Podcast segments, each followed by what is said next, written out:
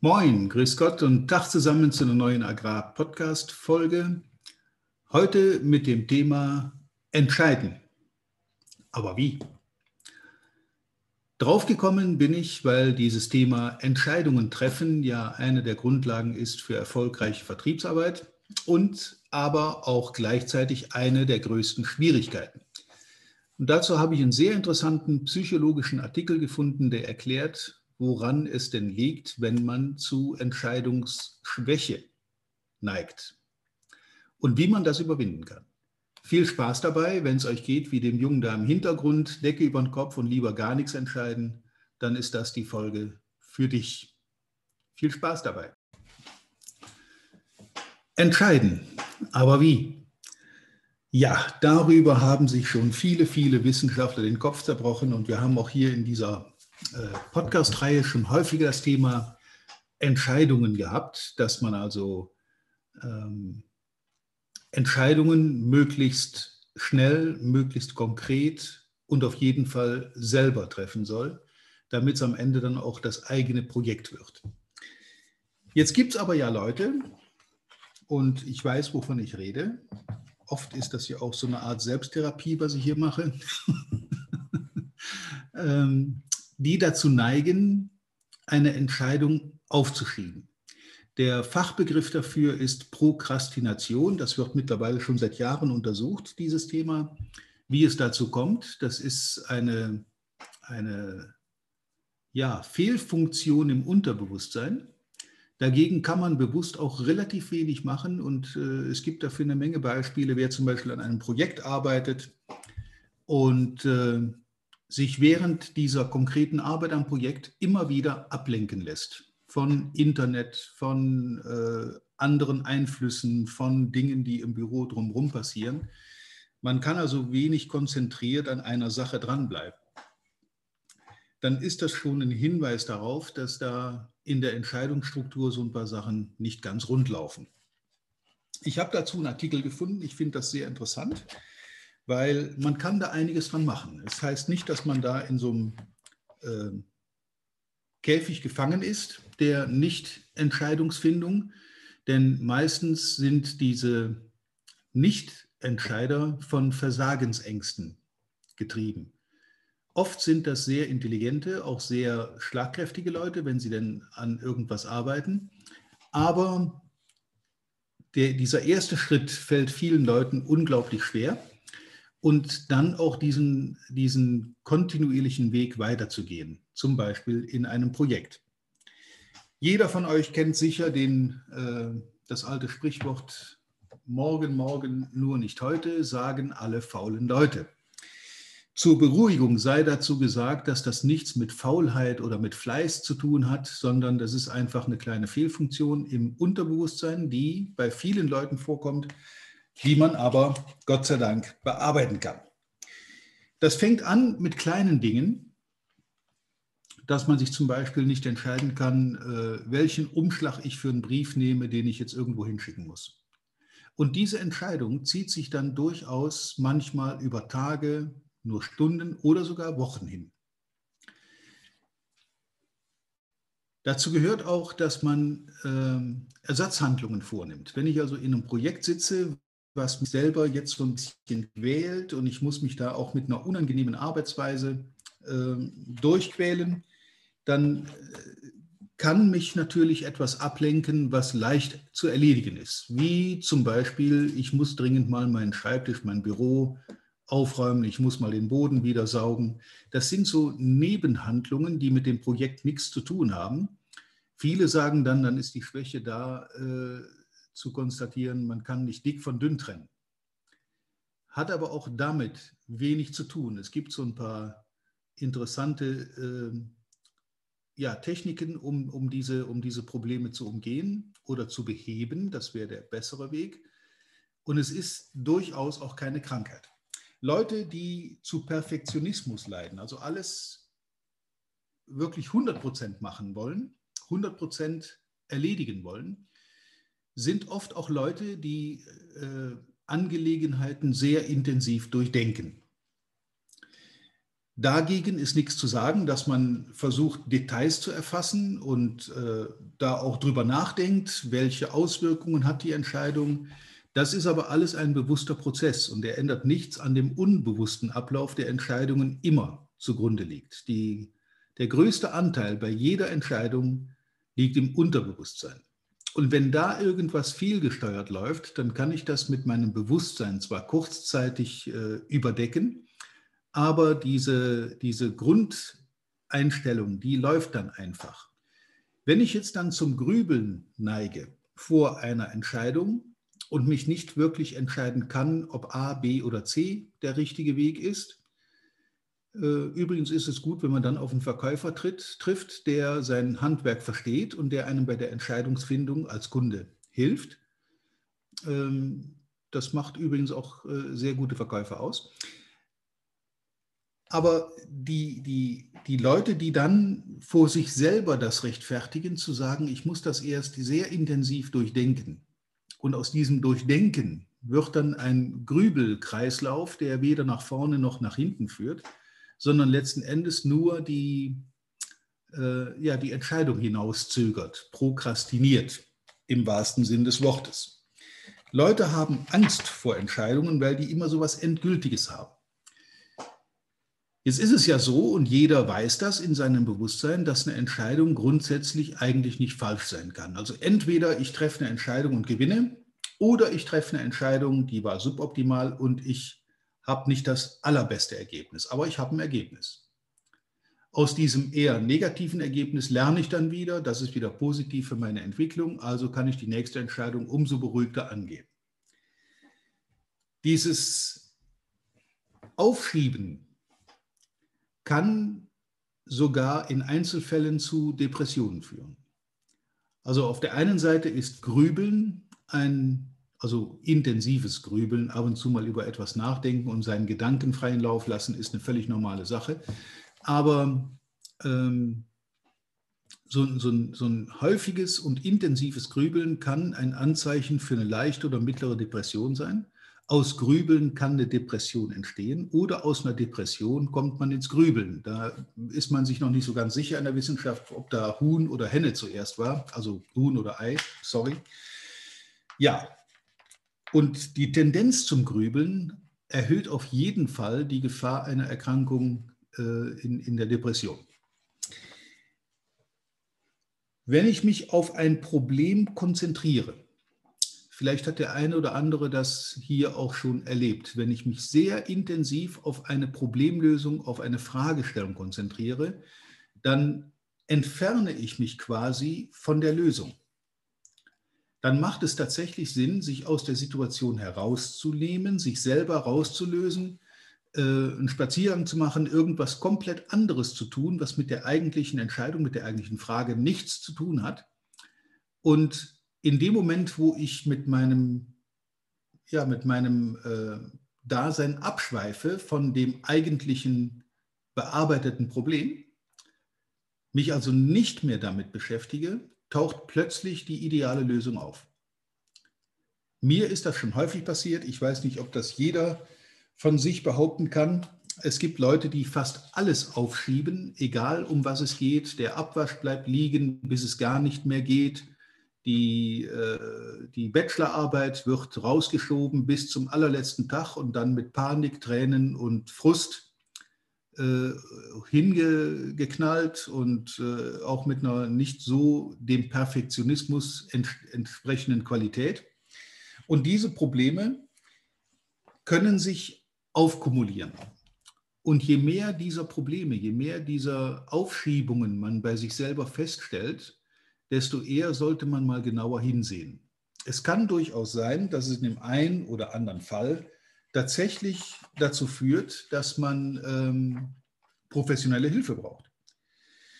Grundsätzlich sollte man auf drei Punkte achten, wenn es um Entscheidungsfindung geht. Wenn ich also eine Entscheidung zu treffen habe, dann achten wir mal auf drei Punkte. Der erste Punkt ist, ich brauche eine angemessene eigene Bescheidenheit mir gegenüber, was die Qualität der Entscheidung angeht. es gibt nicht immer, überall und jederzeit 100 Prozent. Wenn man das weiß und vielleicht in dem einen oder anderen Fall dann auch mal mit 70, 75 oder 80 Prozent Ergebnis zufrieden ist, dann kann das einen schon vom Grübeln wegbringen.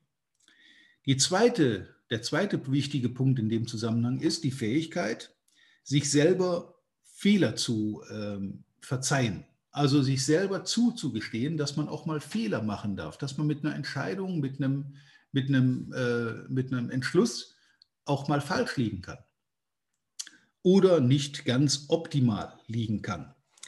Diese Fähigkeit erwächst aus einem intakten Selbstbewusstsein, weil das es ermöglicht, dieses intakte Selbstbewusstsein, das ich dann mitbringe, eine positive Einstellung zu mir selber zu bewahren, auch wenn das Ergebnis meiner Entscheidung nicht wirklich 100% optimal ist, sondern vielleicht nur zu 80%. Und die dritte, der, der dritte Punkt, der da zu beachten ist, ist die Kunst, Aufwand und Ertrag pragmatisch abzuwägen. Wenn ich also mit kleinen, äh, ja, mit kleinen Änderungen in meinem Verhalten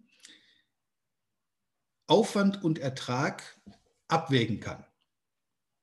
Zum Beispiel, ich sitze an einem Projekt und das erfordert jetzt mal eine, eine Stunde oder zwei intensives, konzentriertes Arbeiten an diesem Projekt. Nehmen wir mal eine Trainingsvorbereitung oder mein Buch, was ich geschrieben habe. Ähm, der Trick, der mir dabei sehr geholfen hat, war, dass ich gesagt habe, wenn ich es nicht schaffe, das am Stück weg konzentriert zu machen, weil eben jedes, äh, jederzeit andere Dinge dazwischenkommen und andere Sachen äh, mich auch ablenken natürlich. Dann klingelt das Handy, dann geht das Telefon, dann kommen E-Mails rein, dann muss ich im Internet noch ganz dringend irgendwas nachgucken, dann muss ich meine Mails checken, ähm, muss auf irgendwas antworten und das reißt mich immer wieder aus meinem Projektgedanken dann ist es ganz hilfreich in so einem Fall, dass man sagt, ich reserviere mir eine Dreiviertelstunde, eine Stunde pro Tag, wo ich alles andere abschalte.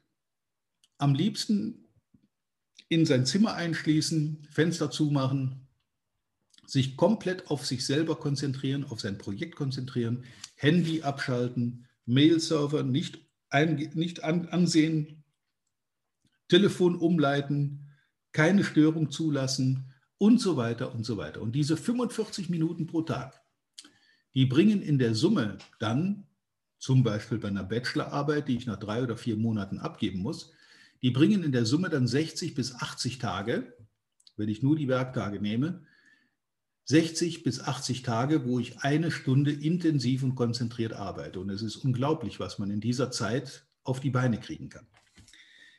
Nochmal, Aufschieben von Entscheidungen, also Prokrastination, Aufschieberitis, wie viele dazu sagen, fußt darauf, dass man einem zu großen Perfektionismus unterliegt, mit sich selber und mit seinen Ergebnissen, die man erzielen will. Und bei dem dritten Punkt, den ich eben genannt habe, Aufwand und Ertrag abzuwägen, ähm, Dabei hilft einem die Konzentration aufs Wesentliche. Wenn ich jetzt an meinem Projekt arbeite, was eine sehr dringliche Aufgabe ist, dann muss ich dazwischen eben unwichtige Dinge einfach mal abhaken und weglassen. Bei manchen Sachen ist es sogar gut, aufzuschieben, weil viele Fragestellungen sich im Laufe der Zeit von ganz alleine äh, äh, erledigen und klären. Da muss ich nicht mal eine Entscheidung treffen, da passieren manche Dinge von ganz alleine. Ähm, Leute, die das nicht können, Leute, die dieses Dick von dünn nicht trennen können, neigen dazu, viel zu viel Energie in Dinge zu stecken, in unwichtige Entschlüsse, die weder irgendeine Auswirkung haben noch irgendeinen vernünftigen Nährwert. Dazu gehört Schreibtisch aufräumen. Das sind so Dinge, die kann man mal nebenbei machen, aber das ist jetzt keine Aufgabe, die mich daran hindern darf, an meinem Projekt zu arbeiten. ich komme dann auch schon mal auf die Idee, wenn ich irgendwo einen Fleck sehe in meinem Büro und sehe da irgendwo Staubmäuse rumrollen, dann denke ich, jetzt müsstest du eigentlich mal ganz dringend den Staubsauger rausholen. Nur in dem Moment bringt mich das nicht weiter. Es hält mich von meinem Projekt ab. Ich komme in meiner Aufgabe nicht weiter. Ich habe zwar dann die Wollmäuse beseitigt, aber das bringt mich hier in meiner konkreten Arbeit erstmal nicht weiter, weil für Wollmäuse beseitigen werde ich nicht bezahlt. Dick von dünn trennen heißt auch, sein Aufgabengebiet abzustecken und sich zu überlegen, ob ich wirklich der Richtige bin, der diese Aufgabe parallel auch noch machen muss. Oder gibt es irgendjemand, der das besser kann? Ich nenne ein Beispiel. Ich bin ähm, sehr schnell, sehr schnell ungeduldig und frustriert, wenn ich mich mit irgendwelchen Bürokratismen beschäftigen muss. Ich nenne jetzt nur mal das Stichwort Finanzamt. Das sind so Dinge, mit denen ich einfach nicht konfrontiert werden möchte. Dafür möchte ich einfach keine Zeit haben, weil das im Zweifel immer nur Geld kostet. Wenn ich aber jetzt ein Problem damit habe und ich habe so meine Abgabetermine, Steuererklärungen und so weiter, wenn ich damit ein Problem habe, das dann zu machen, dann kann das auch sehr schnell, sehr folgenschwer und auch sehr teuer werden. Also nehme ich mir die, die, das Recht heraus, dafür jemanden zu beauftragen, der das erstens besser kann, zweitens, der das lieber macht und drittens, der das auch noch besser macht als ich. Also gebe ich solche Aufgaben komplett ab und kümmere mich da praktisch überhaupt nicht mehr drum, bis irgendwann zur Unterschrift, weil ja einen Hals hinhalten muss ich ja dann trotzdem, da komme ich nicht drum rum. Aber das Vertrauen ist dann schon da, dass die Aufgabe besser erfüllt wird, als wenn ich selber mache. Und ich nutze diese eingesparte Zeit aus diesen delegierten Dingen, um mich mit wirklich wichtigeren Sachen zu beschäftigen, die mich, meine Firma oder meine Kunden weiter nach vorne bringen. Das kann eine eigene Weiterbildung sein. Ich investiere lieber Geld in meine Weiterbildung als in irgendeinen Bürokratismus, der sich mit vergangenen Dingen beschäftigt. Die sind ohnehin gegessen. Die liegen hinter mir, die muss ich nicht mehr weiter bearbeiten. Die kann ich jetzt nicht mehr ändern. Also arbeite ich doch lieber nach vorne und konzentriere mich auf die Zukunft. Was passiert nicht, was ist 2020 passiert, sondern was wird 2021 mir bringen. Und alleine diese Haltung bringt schon sehr viel, um Grübeleien einzudämmen, um weniger grübeln zu müssen. Und wenn ich mich, äh, wie gesagt, von diesen Dingen etwas entferne, von diesem bearbeiteten Projekt, dann kommen auch die Lösungen und dann kommen auch die Entscheidungen. Ähm, ein paar kleine Tipps am Rande. Wenn ich damit Schwierigkeiten habe und ich stelle fest, dass ich mich schwer nur auf ein bestimmtes Thema konzentrieren kann, dann die maximale Zeit für diese konzentrierte Arbeit auf eine Stunde oder vielleicht auch nur eine Dreiviertelstunde pro Tag zu begrenzen und in dieser einen Stunde dann tatsächlich alles andere ausblenden, was sonst noch um mich herum ist. Meine Umgebung weiß inzwischen, wenn ich meine berühmte Stunde habe, wo ich dann in meinem Büro mich einschließe und nicht gestört werden will, ähm, ja, dann kommt auch nichts. Da wird kein Anrufer durchgestellt, dann ist mein Handy abgeschaltet, mein E-Mail-Account ist geschlossen, ich kann nicht nachgucken, was da ist. Der Internetzugang, manchmal schalte ich sogar das WLAN ab und äh, habe dann selber auch keinen Internetzugang. Das heißt, ich muss mich gezwungenermaßen selber konzentriert auf dieses Thema stürzen. Das hilft mir persönlich sehr, wenn ich konkret an einem bestimmten Projekt arbeite und da auch Entscheidungen treffen muss. Und allein die Entscheidung jetzt konkret an dem Projekt zu arbeiten und mich nicht ablenken zu lassen, auch diese Entscheidung muss ich ja irgendwann mal treffen, um es dann umzusetzen.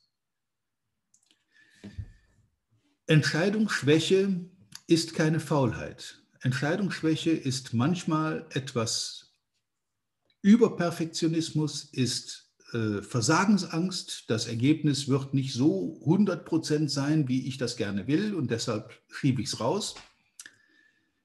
Ich habe Angst vor den Konsequenzen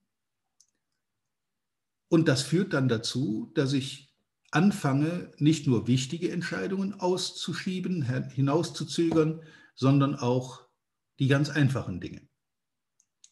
Jeder kennt aus bestimmten Fernsehsendungen so Messi-Haushalte, wo Leute sich einfach nicht entscheiden können, irgendeinen Müll tatsächlich jetzt zu entsorgen. Und dann sammelt sich das in der Wohnung an, bis die für normale Verhältnisse nicht mehr bewohnbar ist. Das ist jetzt keine Faulheit, das ist auch keine Verwahrlosung dieser Leute, obwohl sie dann sehr verwahrlost aussehen irgendwann in ihrer Wohnung. Das ist eine ganz konkrete psychische Störung im Unterbewusstsein, die dafür sorgt, dass sie eine Entscheidungsschwäche haben, die dazu führt, sich nicht von Dingen trennen zu können.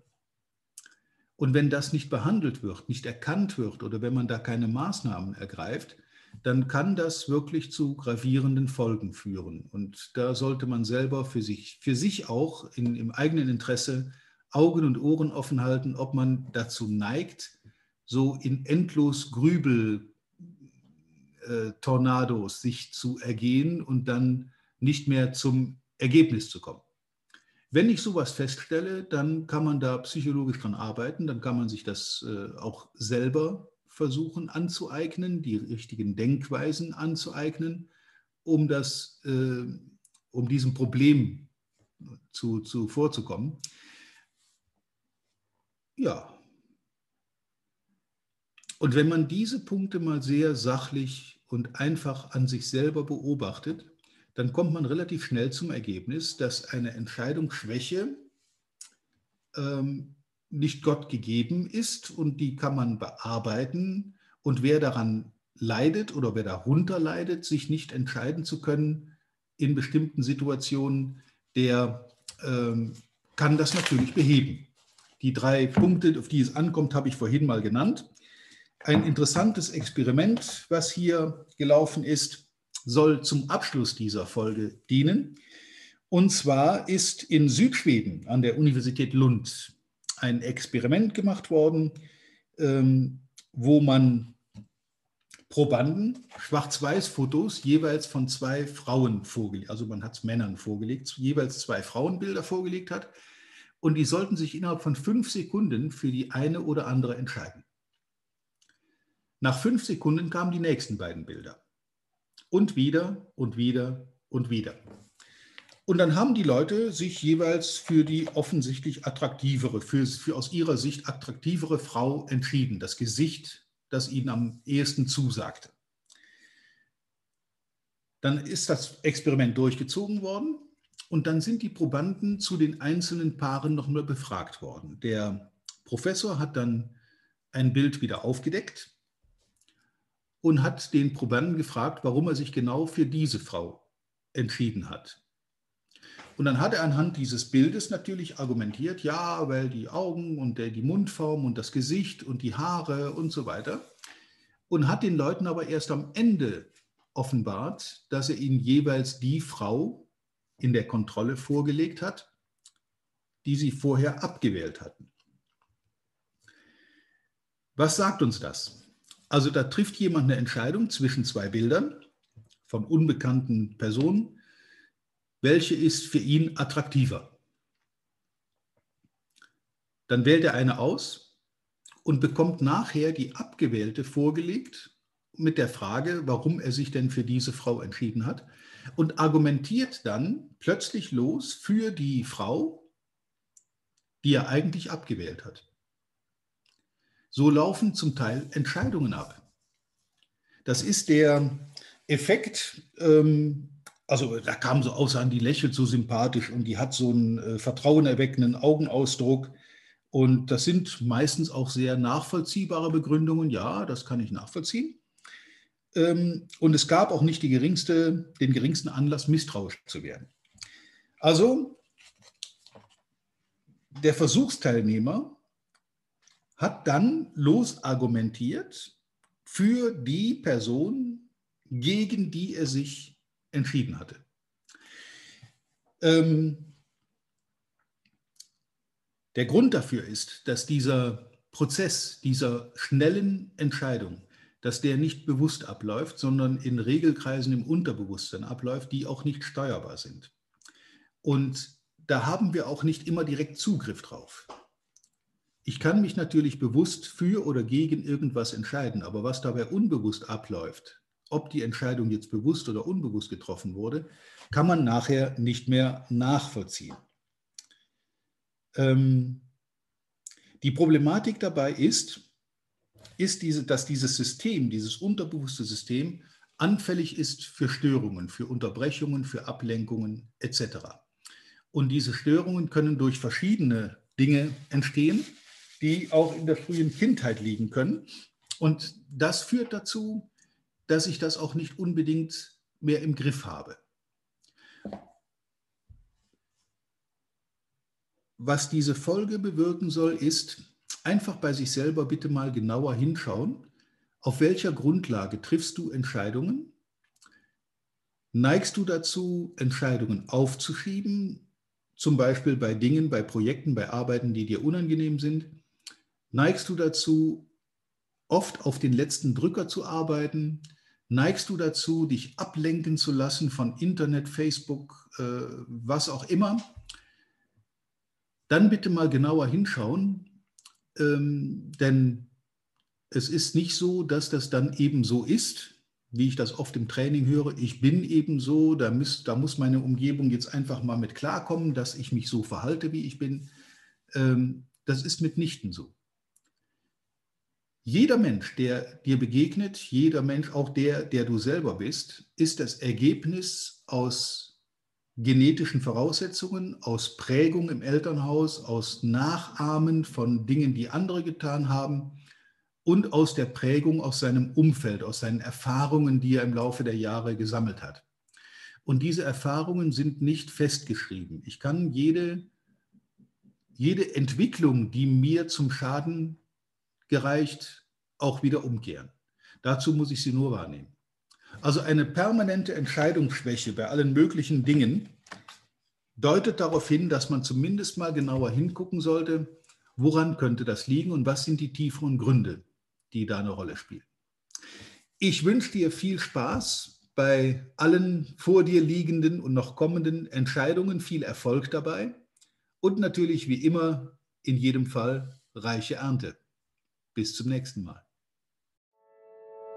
Vielen Dank, dass du heute wieder dabei warst. Wir hoffen, du hattest genauso viel Spaß wie wir. Wenn dir gefallen hat, was du gerade gehört hast, dann war das erst der Anfang. Denn auf walter-peters.de-termin erhältst du kostenlos und unverbindlich ein Beratungsgespräch mit Walter.